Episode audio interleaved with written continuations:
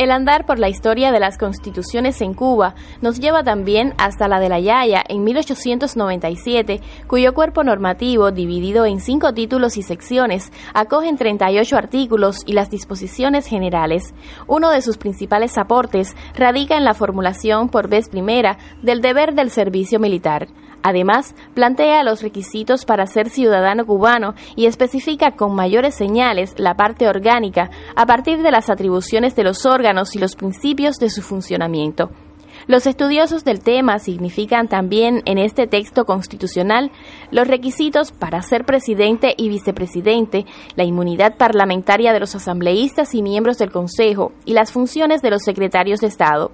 Asimismo, por omisión, se eliminó el cargo de general en jefe, cuyas funciones pasaron al secretario de guerra. Por su parte, el Consejo tuvo mayor amplitud para otorgar grados militares, lo cual favoreció la agudización de las contradicciones.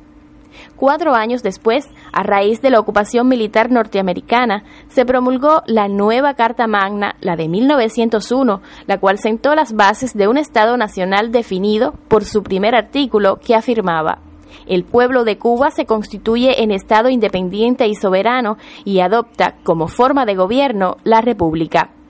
Esta constitución estaba estructurada en preámbulo, 115 artículos, 14 títulos y 7 disposiciones transitorias.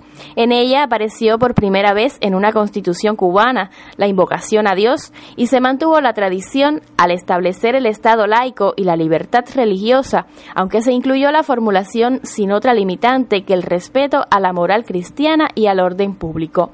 En próximas emisiones abordaremos también acerca de las constituciones de 1940 y 1976, un tema que permite apreciar la importancia de los cambios que se proponen en el proyecto actual y la trascendencia de asistir a la consulta popular en barrios y centros laborales.